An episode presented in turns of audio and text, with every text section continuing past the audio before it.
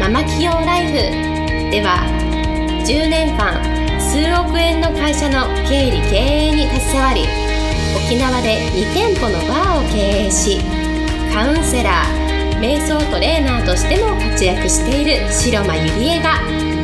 ママでも一人の女性として楽しみ自分の人生を自由に生きるためのメソッドをお伝えしていきます。それでは今回の番組をお楽しみください。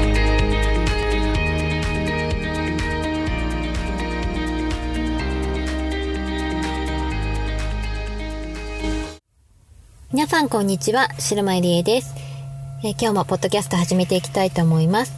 えー、今日のテーマは自分のキャラクターを磨くために必要な3つのことというテーマでお送りしたいと思います。えー、今日はですね、まあ、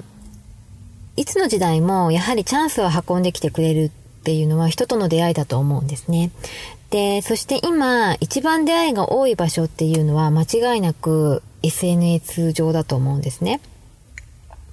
で、やっぱりこの時代にチャンスをつかもうと思ったら SNS を活用して自分のキャラをこう徹底的に確立していくっていう方法が私はすごく一番こうチャンスをつかむにはあのーすごく手っ取り早い、一番早いんじゃないのかなって思うんですね。で、やはりチャンスを得るためには、ちゃんと人目につくところに自分の情報を置いておかなければなりませんね。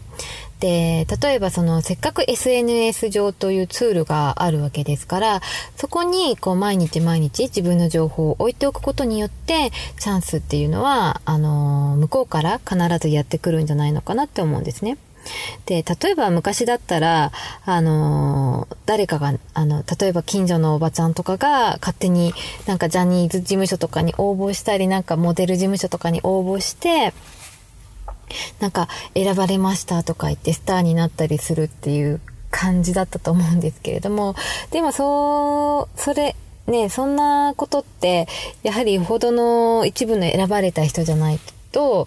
そういうチャンスってなかなかやってこないと思うんですね。じゃあ私たちみたいな一般人は、やっぱりその SNS をちゃんと活用することが、私は本当にチャンスをつかむ一番早い方法ではないかのかなって思うんですね。で、まず一つ目は、えー、何でもいいから一つ自分のキャラに特徴を持つっていうことがとっても大事になると思うんですね。例えば、じゃあ、私は、えー、どういう、えー、キャラの特徴を持っているかっていうと、一つ私が売りにしているのは、えー、ママ企業っていうことを、あの、売りにして活動しているんですね。で、このポッドキャストも、人生を4倍楽しくなるママ企業ライフっていうことで、えー、まあ、ママ企業っていうことを売りにして、こう、2年やってきたわけですね。で、そうすると、だんだんだんだん世間に、こう、2年間毎週毎週金曜日に、こう、発信していると、だんだんこう、あ、白間さんはなんか起業されている人なんですね。ママ、ママでもこうビジネスやられている方なんですねっていう感じで、こう世間に対して認知度が広がってくるわけなんですよね。うん。で、これって、例えば今日一日やったからじゃあ、えー、もうやらなくてはいいかではなくって、どれだけやっぱりやり続けることができるかに、こう、スキルと思うんですね。うん、で自分のやっぱりキーワードを定着させるっていうことはすごく、あのー、大事なことだと思うんですね。でやはり自分のそのキャラクターをこう売り込んでいくにはその SNS 上を SNS のマーケットを徹底的に使うってことですね。例えば私だったらこの音声、ポッドキャスト、それから Facebook、えー、ブログ、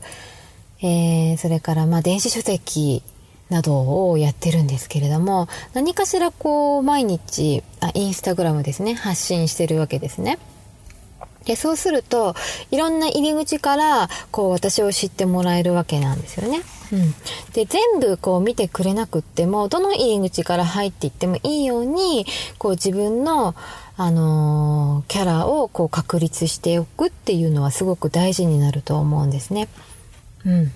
で、私はもう一つ大事なことは自分の役作りを、えーするっていうこと、うん、がすごく大事で、例えば、えー私は今、そうですね、あのーまあ、セミナーとか、それから、まあ、そういうことで、こう、皆さんの前でお話しすることが、こう、増えてきたんですけれども、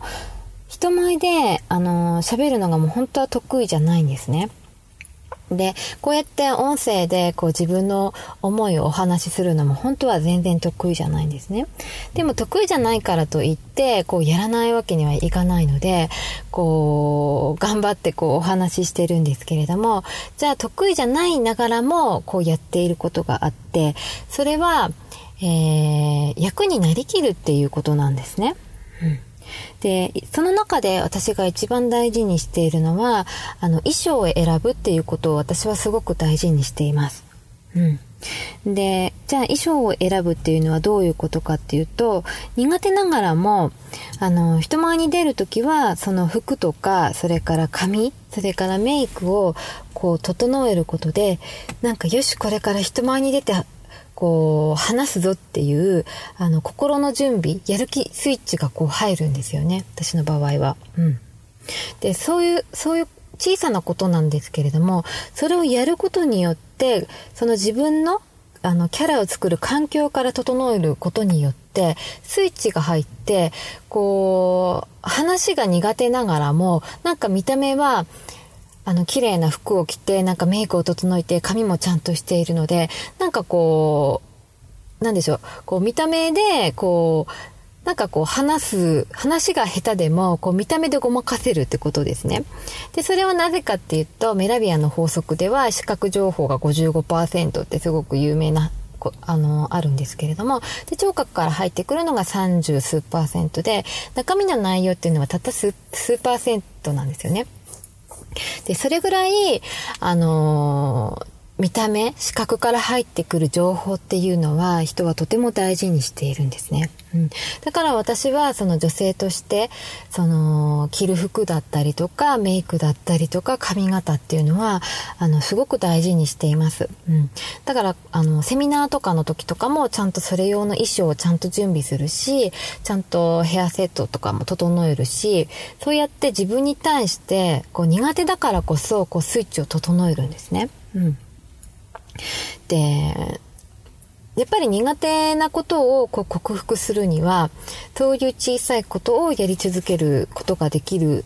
のがとってもこう大事だと思います。そしてもう一つは、えー大事なことは、えー三つ目なんですけれども、この日常をこう編集してこう SNS 上にアップするっていうことです。で、これはどういうことかっていうと、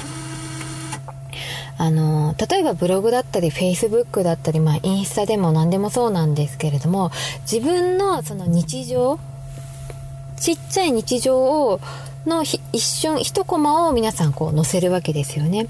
で、それの、こう、一日一日の積み重ねによって、積み重ねによって、あ、なんか、白間さんっていうのはこういう人だなっていう風に印象付けられるわけですよ。で、例えば私だったら、その起業っていう軸があるからこそ、そのお店のことだったりとか、それからセミナーのことだったりとか、こう、ビジネスに関して結構多く載せたりとか、それから女性として、その、こう気をつけていることとか、えー子育てで気をつけていることとか、そういうことを毎日毎日発信して、こう、キャラをどんどんどんどんこう、確立していくわけですよね。うん。で、やはり大事なことは自分の日常をどれだけ編集できるかだと思うんですね。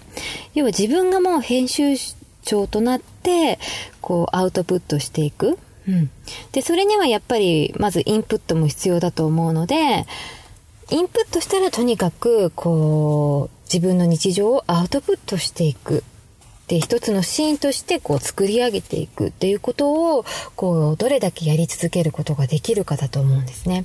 で、例えば私だったら Facebook は、多分初めて登録したのは5年前とかだと思うんですけれども、こうやってビジネス感覚でやり始めたのは3年ぐらい前で、それからポッドキャストも2年続いてますしブログも本当に最初アメブロを登録したのは多分8年震災前なので8年前とかだと思うんですね。うん。だからとにかくやり続けることで絶対にこう日常化してそれが絶対いつかチャンスになるっていうことなので、あのー、皆さんも自分を徹底的にこうブランディングしてキャラ設定をしてそしてこう SNS 上のマーケットにこう載せるっていうことをやってみてはいかがでしょうか。